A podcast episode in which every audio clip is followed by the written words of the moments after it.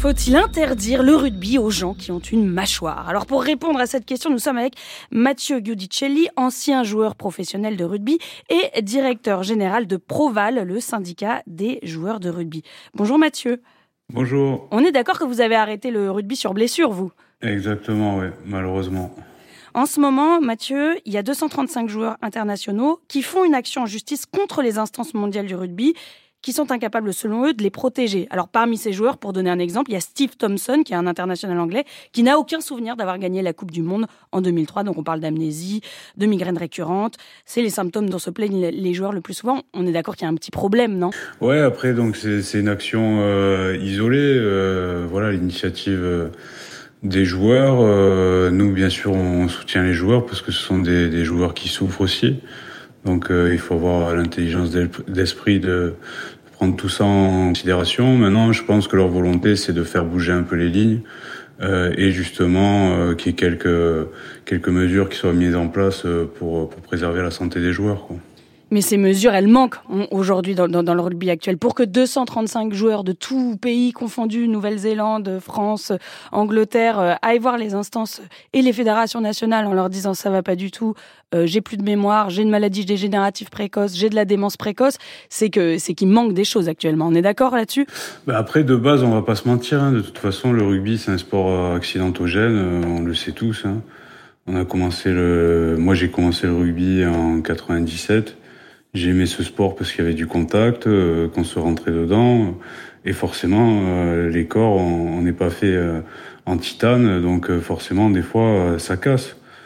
Il y a eu une prise de conscience il y a quelques années par rapport à tout ça parce qu'avant on était vraiment dans, dans l'affrontement, donc euh, c'est-à-dire euh, qu'on avait un plan de jeu. Euh, c'est ça, on est passé d'un sport d'évitement, ce qui était un peu plus le cas traditionnellement, à un sport d'affrontement avec des corps plus musclés, des corps plus puissants que même il y a, il y a 20 ans. Donc on, on, le sport il a peut-être même monté en dangerosité ces dernières décennies, non? Ouais, alors ça c'était, on va dire, il y a, il y a une dizaine d'années où on était vraiment sur l'affrontement. Et il y a eu une prise de conscience. Et là, on est revenu euh, sur plus d'évitement. Et je pense que c'est une très bonne chose parce que effectivement, là, les joueurs sont, sont réglés comme des Formule 1. Euh, ils font 130 kilos, euh, ils courent le, le 100 mètres en, en 8 secondes et demie. Donc euh, tu te le prends euh, dans la tronche, tu te prends une, une Twingo c'est ça. à 50 Antoine Dupont, il s'est pris une, une, Twingo hier en plein visage. Mais oui, effectivement, ça, ça, a été un choc assez important et pour qu'il ait ce, cette blessure-là, euh, c'est quand même préoccupant. Bon, euh, alors là, on est à la moitié de cette question qui fâche.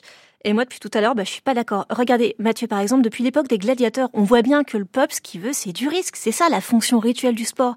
Pour qu'il y ait une communion, eh ben, faut qu'il y ait la possibilité du torero qui est encore né, du cycliste qui rate le virage. Sinon, sinon, on s'ennuie. Et puis, les, les athlètes, ils sont d'accord avec ça. Il y a un dilemme même assez connu, le dilemme de Goldman, qui dit que la moitié des athlètes accepteraient de mourir en échange de gagner toutes leurs compétitions pendant cinq ans. Du coup, c'est pas la peine de nous infantiliser, sérieusement. Et puis, Juste un petit truc pour finir, un point matériel. Si les sportifs prennent pas de risques, moi je vois pas pourquoi on les paye des millions et surtout vraiment je vois pas pourquoi je paye très cher ma place dans les gradins. Vous êtes d'accord avec ça, Mathieu Goudicelli Oui, ben Maya, je vais vous donner un short et vous allez aller sur le terrain et on verra euh, ce qui va se passer parce que euh, moi je suis en toujours facile. Derrière un micro ou derrière un écran, euh, des cadors j'en connais à l'appel.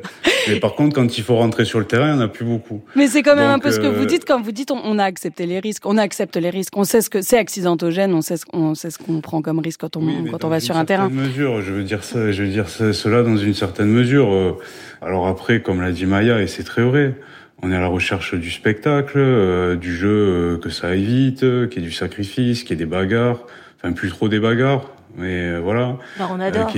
Voilà, vous mais les bagarres. Vous voudriez pas quand même mettre un casque, Mathieu? Je sais pas, dans le football américain où il y a eu les mêmes problème et, et la NFL a dû verser euh, un milliard de dollars en, en dommages euh, à, à 5000 joueurs de la NFL qui ont, qui ont fait un procès contre la NFL. Bon bah au moins dans le football américain, les mecs ont des petites armures quoi.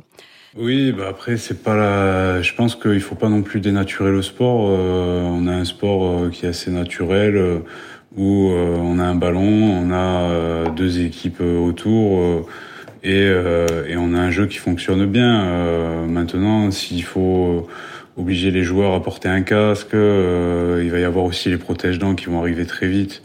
Donc, ça va tout gâcher? Ben, Je pense que oui, euh, on se tromperait. Je pense qu'il faut plutôt revoir euh, le système dans, dans, son ensemble, peut-être par la base avec euh, l'éducation des jeunes joueurs, partir sur moins d'affrontements mais plus d'évitements. et là, on serait dans le vrai. Et, par rapport à ça, la, la fédération a fait un gros travail maintenant depuis plusieurs années. Euh, et euh, vu qu'on part de la base, on le verra que dans quelques années. C'est ça. C'est pour que ça arrive dans le rugby amateur, ça va prendre un petit peu de temps. Moi, je voudrais terminer sur quelque chose. C'est c'est euh, que c'est un sport, c'est un sport quand même où il y a un certain imaginaire, un imaginaire un peu du guerrier.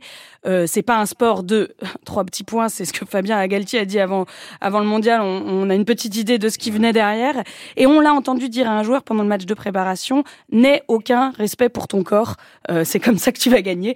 Euh, il y a quand même quelque chose qui reste présent malgré les précautions des fédérations de ce que vous préconisez vous pour les jeunes joueurs. Vous nous avez dit hors antenne que vous vouliez bien que votre fille de 3 ans se mette au rugby, donc j'imagine que euh, vous le feriez dans des conditions assez euh, assez saines et, et sûr pour elle. Mais, mais voilà, ça reste dans l'imaginaire ce truc un peu de, de guerrier qui est, et, de danger du coup. Ah mais c'est sûr, ça fait partie de, de l'ADN du rugby. Euh, il y aura toujours des, des phases de combat, euh, comme il y en a dans d'autres sports.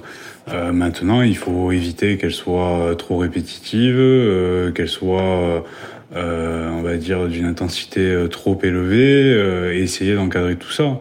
Et ça, ça passera par l'éducation, ça passera par aussi un, un renforcement de, de l'arbitrage qui est hyper important.